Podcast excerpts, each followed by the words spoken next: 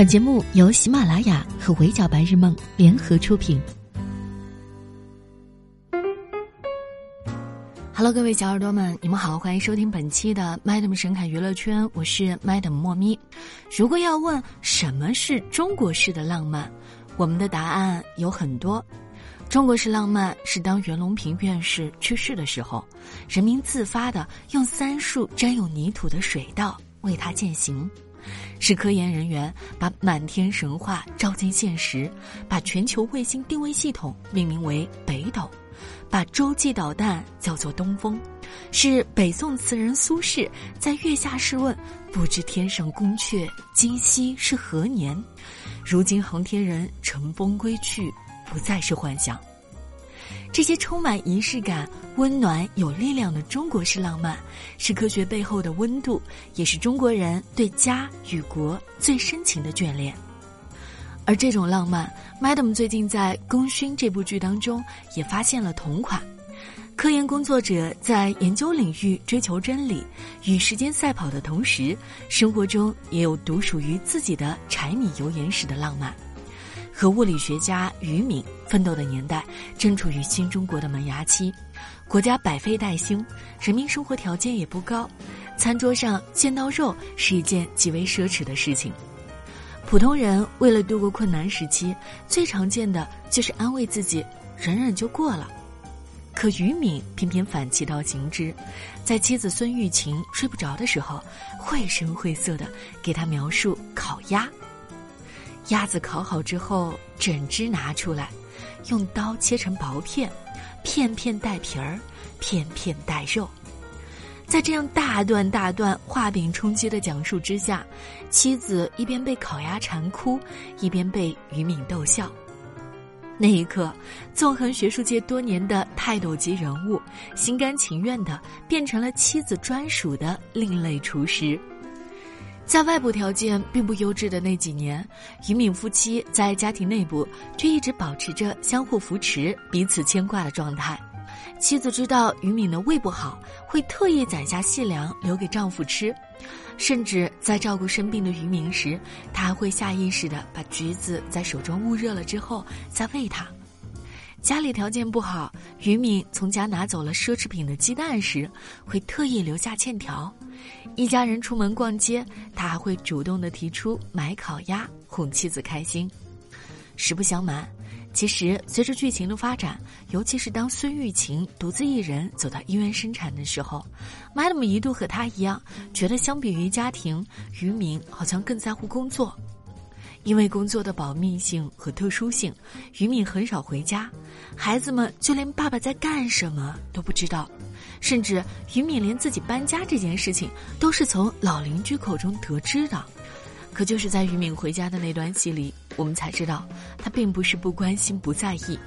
而是把对妻子、对家庭的浪漫都融化在了日常的点滴里。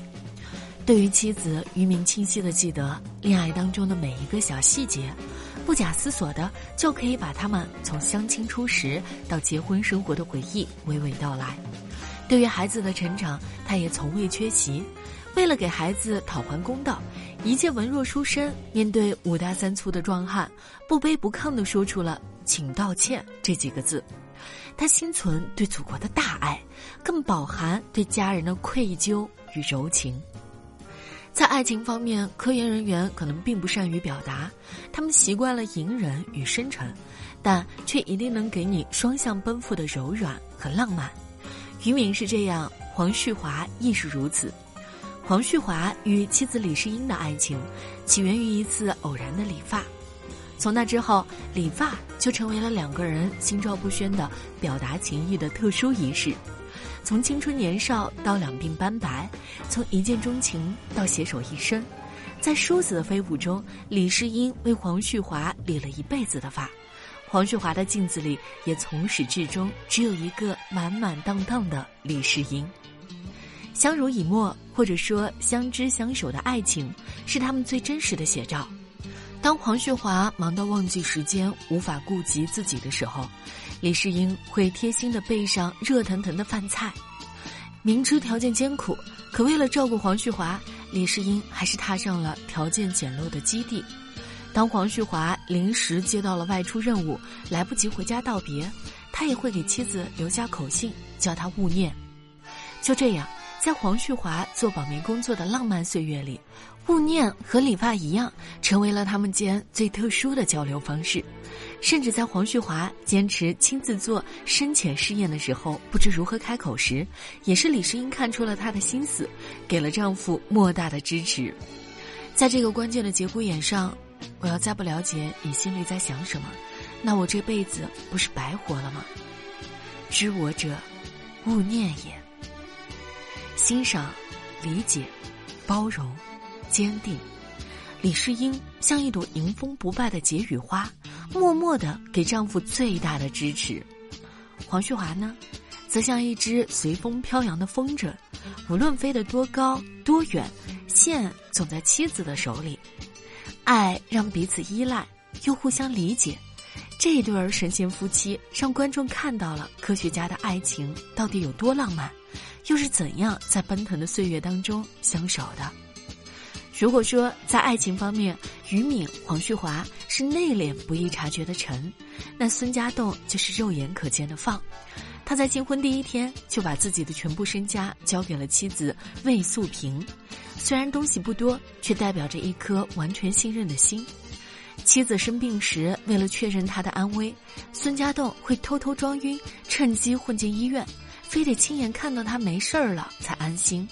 为了满足妻子的小小心愿，孙家栋偷溜出病房，用自行车载妻子去买烧麦，飞扬跳脱，张扬肆意，不走寻常路。这并不是观众常规印象当中的功勋者，却是他们在爱情当中最美好的样子。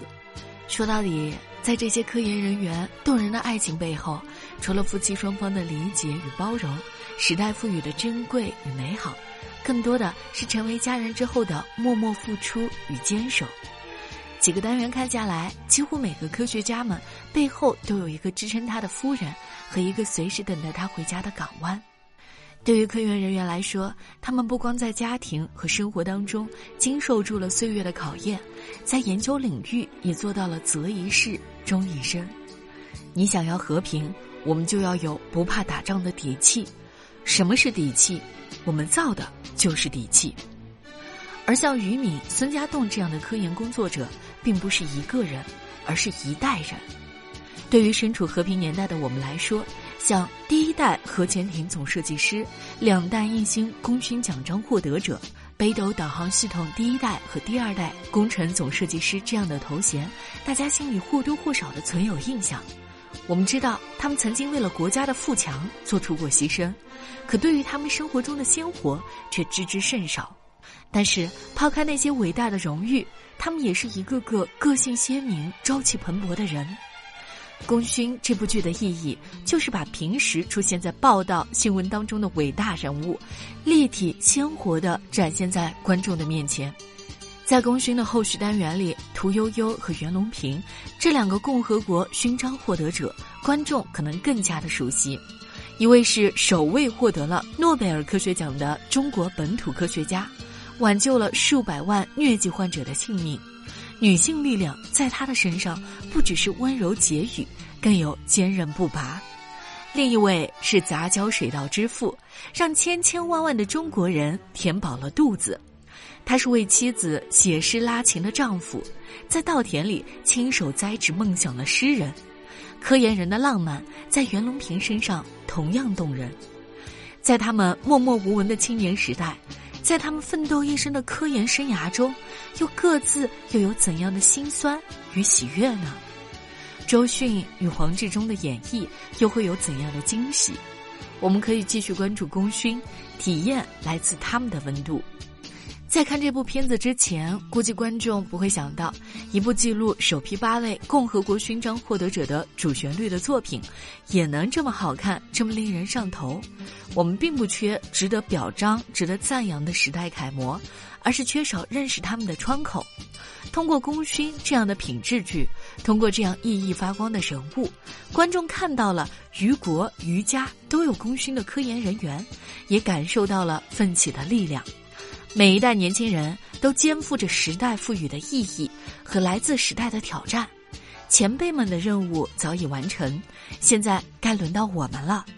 无论是接过科研人员不断研究、坚持探索的时代精神，还是继承他们不达目的绝不放弃的优秀品质，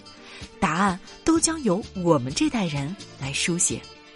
好的，以上就是本期《麦 a m 神探娱乐圈的全部内容了，我们下期见，拜。